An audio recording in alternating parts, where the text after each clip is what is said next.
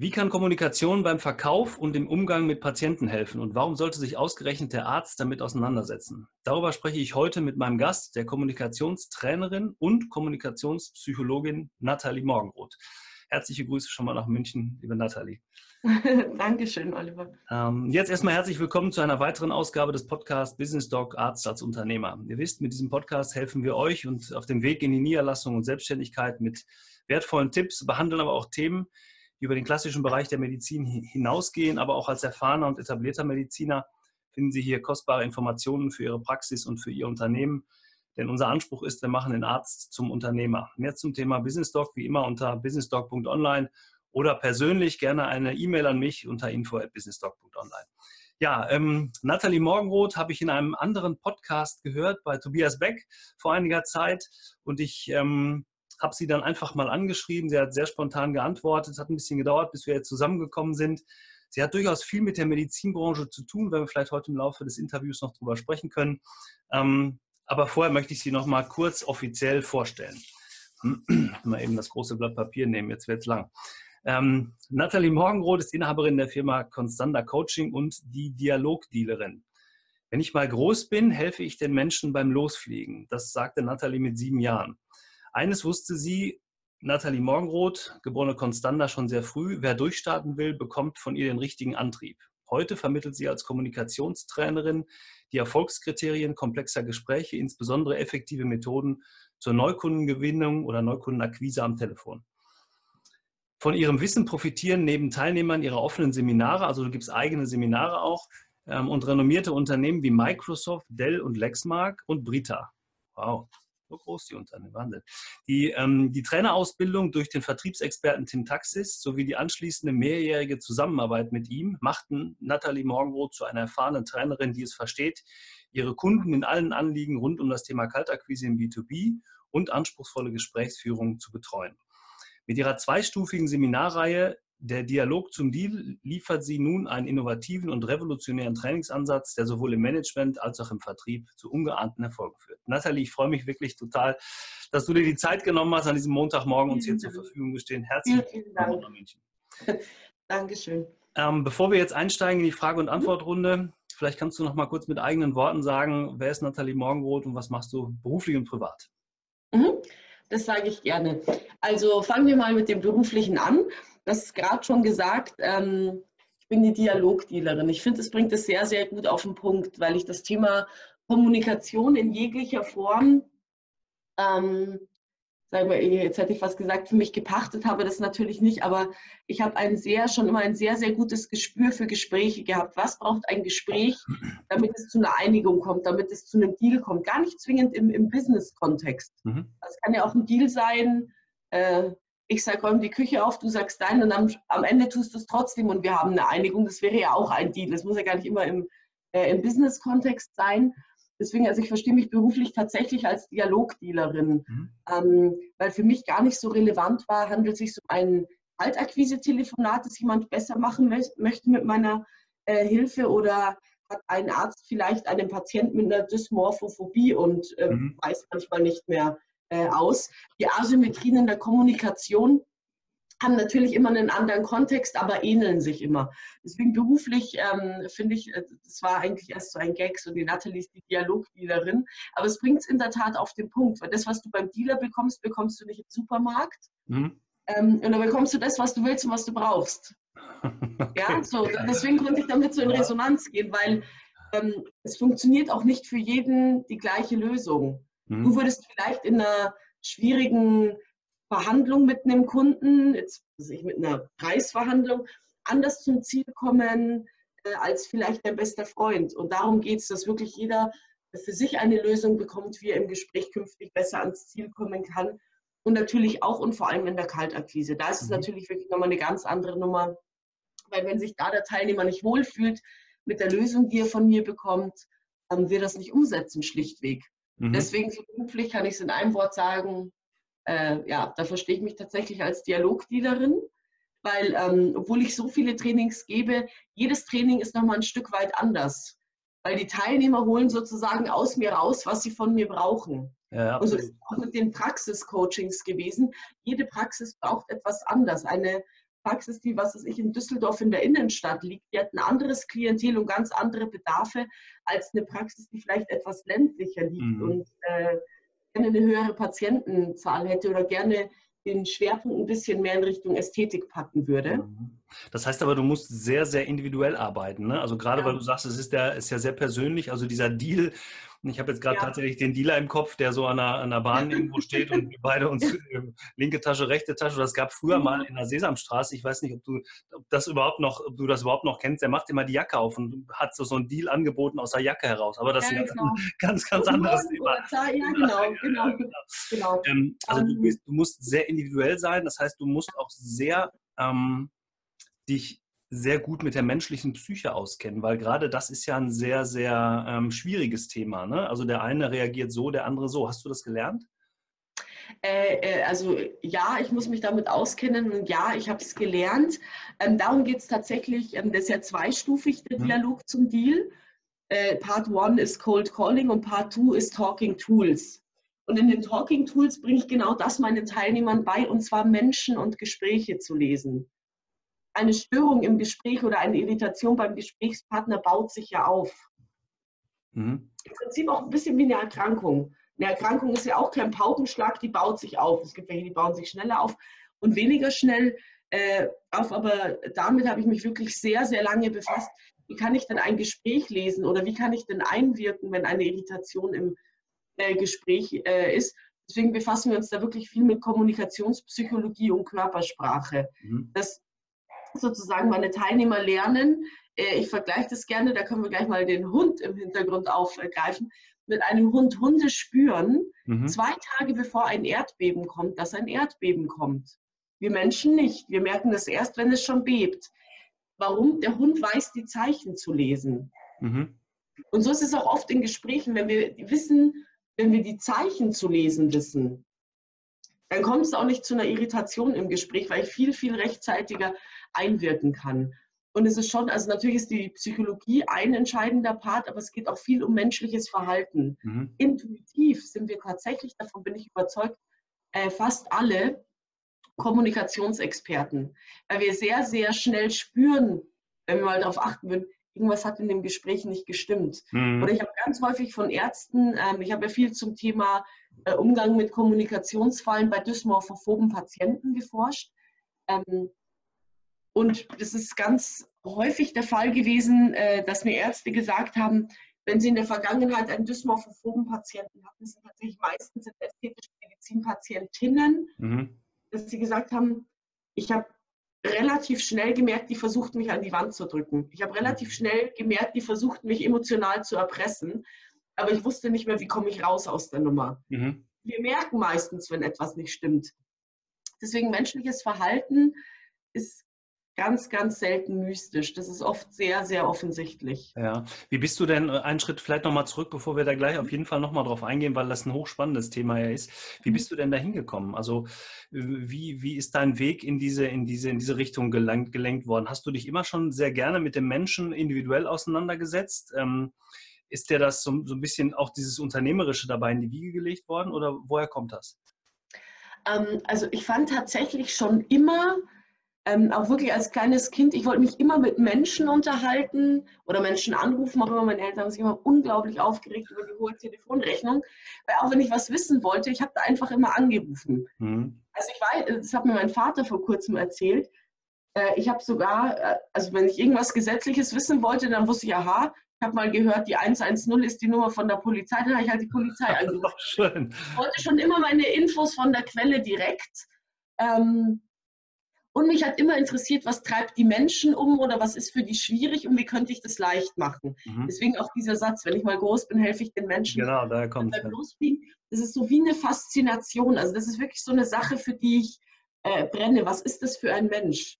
Also auch egal, wo ich bin, ich mag es, die Menschen kennenzulernen. Mich interessiert, ja, welche Geschichte hat dich denn hierher verschlagen? Also ich, ich habe einfach eine unglaubliche Faszination äh, für die Menschen. Eben einmal so auf der Psyche basierend, eben aber auch einmal äh, im medizinischen Bereich. Also durch, äh, du kannst, könnte durchaus verhungern, wenn du mir so einen Anatomieatlas hinlegst. Da kann ich so vertieft sein und vergesse den Rest der Welt. Ja, und wie bist du dann zu dem Thema der, der, ich meine, klar, wenn man immer gerne telefoniert hat, dann, dann hat man auch keine Scheu davor. Es gibt ja ganz im Gegenteil äh, diesen, äh, bei vielen diesen Glaubenssatz zu sagen, ich kann das nicht am Telefon, ich will das auch nicht, rufe auch keine fremden ja, Menschen genau. an. Ja, also genau. das, ähm, das, redet, das redet man sich ja auch gerne ein, dass man das nicht kann. Jetzt hast du genau den anderen Weg gewählt und gesagt, ich will das auf jeden Fall. Ähm, ist da dann auch die, dieser, dieser Zusammenhang zustande gekommen? Also ähm, zum Thema Kaltakquise, zum Thema, ich helfe anderen dabei, auch ähm, vertrieblich mehr Erfolg zu haben? Ja, ich, da muss ich tatsächlich sagen, da hat das Thema eher mich gefunden, nicht ich das Thema. Mhm. Als ich mich damals selbstständig gemacht habe, ähm, wollte ich lernen, mich zu verkaufen. Ja, der medizinische Bereich ist ja sehr, sehr unvertrieblich. Ich wusste nicht mal genau, was Vertrieb ist, ehrlich gesagt. Ähm, weil der medizinische Bereich ist ja relativ unvertrieblich. Mhm. In der Arztpraxis da äh, dachten wir uns als, als Helferinnen, so, pff, ja, da kommt ein paar Mal am Tag irgend so ein Typ rein mit so einem Köfferchen und der gibt uns irgendeine Visitenkarte, die wir danach eh wegwerfen. Und da sagt er es von irgendeiner Firma und vertreibt irgendwas. Ja. Also so ist es einfach, das ist einfach die Wahrheit. Ähm, und als ich dann selbstständig war, dachte ich mir, ja, da muss ich mich jetzt schon mal mit befassen. Mhm. Und habe dann eben das Buch von Tim Taxis äh, gefunden, im Internet äh, heiß auf Kaltakquise, habe das auch gekauft, hm, habe mich damit befasst und habe mich dann für sein Training angemeldet. Mhm. Also ich habe tatsächlich, äh, ich hatte 4000 Euro Rücklagen, als ich in die Selbstständigkeit gegangen bin. 2000 davon hatte ich ausgegeben, um mir einen Platz auf einer Messe zu mieten, die vier Quadratmeter konnte ich mir leisten, das weiß ich noch, die dann ein paar Monate später stattfand, ich glaube irgendwie im Juli oder so. Und ich habe mich im Januar selbstständig gemacht. Im Juli war diese Messe. Ich dachte mir, okay, aber was hilft mir denn diese Messe, wenn niemand weiß, dass ich dort teilnehme oder dass ich mhm. dort bin? Auch wenn mit meinen vier Quadratmetern echt leicht zu übersehen war. Und es war auch noch so direkt an der Tür im Eck. Also war gut versteckt, sagen wir mal. Optimale so. Position, ja. Genau. Ja, genau, genau. Und äh, eben meinen äh, Rest, meine restlichen Rücklagen habe ich dann eben ausgegeben, um in dieses Akquise-Training zu gehen. Und habe dann eben dort im Taxis meinen äh, zukünftigen Mentor kennengelernt, mhm. der dann eben mitbekommen hat, wie gut meine Quoten sind. Also ich habe damals schon gemerkt, also irgendwas habe ich hier verloren. Hier ist irgendwie ein wichtiger, wichtiger Part. Und er hatte dann eben mitbekommen, dass meine Quoten besser, besser, besser, besser wurden. Und irgendwann hat er dann gesagt, du, also ich muss dich zumindest fragen, hast du Lust, dass ich dich ausbilde? Mhm. Und das haben wir dann gemacht. Also es hat sich wirklich so, äh, so ergeben. Und jetzt, jetzt hast du ja gerade gesagt, bevor du ähm, also in die Selbstständigkeit bist, warst du in der Arztpraxis angestellt, weil du gerade gesagt hast, ja. da kam dann der Vertreter rein und hat uns Visitenkarten gegeben, die wir dann weggeschmissen genau. haben. Das heißt, du hast in der Medizinbranche gelernt, du hast irg irgendwo gearbeitet. Genau, ich bin medizinische Fachangestellte. Mhm. Ich habe in der Kardiologie gelernt.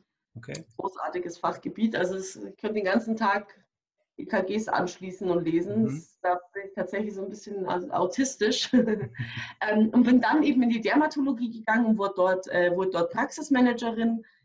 Ähm, habe auch einige Praxen mit konzipiert und gegründet. Okay. Und meine Idee war eben immer, ich habe dann einige Semester nebenberuflich Psychologie studiert, bis ich gemerkt habe, das ist mir zu verkopft. Mhm. Das ist nicht genau das, was ich möchte, das ist mir zu verkopft und habe dann eine andere Psychotherapieausbildung gefunden, die viel mehr das vereint hat, was mich interessiert hat und meine Idee war. Und so hatte ich sie ja dann auch umgesetzt. Ich konnte ja keine ahnen, was da, wie sehr das dann mutiert. Ähm, meine Idee war immer, die Psychologie und die Medizin zu vereinen, also eine kleine Unternehmensberatung für Arztpraxen. Mhm. Das war die Idee. Und das ist aber, also du hast gesagt, dass das, da hast du anfänglich drin gearbeitet, das war anfänglich schon das, was du gemacht hast, aber genau. das hat sich dann weiterentwickelt. Also du hast im Grunde das Know-how aus der Medizin und das Know-how aus der Psychologie mitgenommen und hast dir überlegt, welchen Bedarf, und den Bedarf hast du ja wahrscheinlich selbst gesehen in der Praxis, genau. welchen Bedarf hat man und wie kann man in der, in der medizinischen Praxis das verbessern. Du hast gerade einen sehr mhm. schönen Satz gesagt, Medizin ist unvertrieblich oder die Praxis ist zunächst mal ja, unvertrieblich. Ja, sehr, sehr, ja. Trotzdem hast du ja gesehen, da ist irgendwo Bedarf. Also jetzt äh, vielleicht nicht unbedingt auf der vertrieblichen Seite, aber was hat dich denn dazu veranlasst zu sagen, das ist genau ein Punkt, der fehlt in den Praxen? Also was äh, ich immer schwierig fand, ist, ähm, oder was häufig nicht optimal gelaufen ist, ist die Kommunikation mit dem Patienten. Mhm. Ähm, Abläufe haben ganz häufig keinen Sinn gemacht. Mhm. Und, ähm, oder auch die Abrechnung, also was da Geld verschenkt wurde, also wirklich haarsträubend. Warum? Ein, ein großes Problem ist, viele, also die Ärzte lernen die GOE und auch den EBM nicht im Studium. Und dann denken die sich, der Gedanke macht ja auch Sinn, naja, dann stelle ich halt eine Helferin ein, die das kann, mhm. die es besser kann. Die kann es auch besser, aber oft nicht gut. So, und da wird unglaublich viel Geld verschenkt. Und mir hat halt gefallen, Abläufe zu optimieren, die Helferinnen zu trainieren ähm, mhm. oder Dinge so umzustellen, dass es für alle einfach ist oder Ärzte bei Führungsthemen zu begleiten. Weil wir mhm. haben eine ganz besondere Situation in der Praxis. Und zwar haben wir zwei völlig unterschiedliche Berufsbilder. Wir haben einmal die Helferinnen, mhm. Äh, die einfach den medizinischen Assistenzberuf haben. Und wir haben den Arzt als Mediziner. Und es sind zwei völlig unterschiedliche Berufsbilder. Und da entsteht häufig so ein, wie so ein Vakuum, wie so eine Grauzone, in der nichts mehr passiert. Und das ist schon häufig kommunikativ sehr schwierig gewesen. Zumal was relativ, äh, gar, sagen wir mal so, gar nicht so selten der Fall ist, dass wirklich viele Helferinnen ihren Chef boykottieren. Mhm. Und gar nicht sehen, was da für Kosten zum Beispiel. Jetzt, jetzt alle zuhören, jetzt gibt es Insider-Informationen. das ist wirklich ganz, ganz häufig, gerade äh, Ärzte, die vielleicht sehr vertieft sind ähm, in die Sache, die, also Ärzte ticken ganz häufig anders als Helferinnen, sonst wären sie Helferin geworden und nicht Arzt. Mhm. Ja, du mhm. musst einfach anders denken, um ein Arzt zu sein als eine Helferin. Helferin bist du einfach mehr der Pragmatiker. Da musst du nicht gedanklich überlegen, ja, okay, ähm, ist denn das statistisch oder verwechsel ich jetzt Kausalität mit Korrelation? Ja, da schaut sich eine mhm. Helferin an und sagt, Kausa mhm. was oder Korrelation was willst du? Hier so. Der Arzt hingegen hat eine andere Verantwortung äh, und steht natürlich äh, sozusagen ganz, ganz anders in der Kreide als die Helferin. So. Jetzt ist aber häufig das Phänomen, wenn ein Arzt sehr auf die Sache konzentriert ist, und nicht so der Socializer ist und nicht so gut mit den Helferinnen umgehen kann, dass die sich so ein bisschen abgebügelt fühlen ähm, und äh, anfangen, den Arzt zu boykottieren, weil die sagen, pff, der hat so viel Geld und der zahlt uns äh, Gehälter, die nicht gut genug sind, mhm. weil die natürlich nur den Umsatz sehen und nicht den Gewinn. Ja, die mhm. sehen nicht, dass der Laser vielleicht 120.000 Euro gekostet hat oder dass der 15.000 Euro Fixkosten äh, hat jeden Monat. Und dann beginnt so ein Machtspielchen. Und es ist ähm, äh, auch ein häufiges Thema gewesen, dass die Ärzte mir gesagt haben, ja, ich komme ich komm nicht an meine Helferinnen mhm. äh, ran, weil es eben ganz häufig ist, dass die, die Chefs äh, boykottieren. Mhm. Also das heißt, wir haben in der Kommunikation in der Praxis zwei Ebenen. Einmal die Ebene Helferin äh, Arzt genau. oder, oder Arzthelferin und, und natürlich aber auch Patient. Und das sowohl auf der Ebene äh, Patient-Arzt als auch auf der Ebene Helferin-Arzt oder Mitarbeiter-Arzt. Ja, ja, genau, genau. Ähm, Würdest du denn sagen, dass, dies, dass das, dass das da auch der Arzt, jetzt, weil wir sprechen ja hier häufig äh, oder eigentlich nur äh, zum Thema Arzt, dass ja, der Arzt für, für sich da was tun muss. Also ich sage mal, das, das kommt sehr häufig gerade, wenn wir über das Thema Kommunikation sprechen, das Thema Empathie in der Arztpraxis. Ähm, für viele ist ja, für viele ältere Ärzte, eine ältere Generation, ist das, hat das Thema Empathie immer noch mit Schwäche zu tun. Ne? Also ich gebe mhm. etwas von mir preis oder ich gebe auch mal preis, dass ich etwas nicht so gut kann. Und wenn es anfangs die Abrechnung ist, wir erleben das ja sehr häufig bei einer Praxisübernahme zum Beispiel, kommt ein junger Mediziner, der wenig weiß zum Thema Abrechnung, gerade wie du es angesprochen hast, die GOL, mhm. den EWM gar nicht kennt, Regelleistungsvolumen mhm. oder mhm. sonstige Themen noch nie gehört hat, die Helferinnen das aber seit durchaus 15, 20 Jahren gut machen. Ja. Und ihm eigentlich einen Wissensvorsprung nachweisen können, aber er das vielleicht nicht zugeben will. Wo bringt man die beiden zusammen? Also äh, was ich äh, tatsächlich erlebe, ist gar nicht, dass die Ärzte äh, empathielos sind. Die sind manchmal sehr konzentriert auf die Sache. Mhm. Ähm, und eine Sache, die auch ganz häufig äh, verwechselt wird, ist Mitgefühl und Mitleid. Mhm. Also dass natürlich Mitleid nichts verloren hat in der Arztpraxis. Da bin ich total dabei. Mitgefühl ist was anderes. Und ich erlebe bei den Ärzten schon sehr häufig Mitgefühl dem Patienten gegenüber.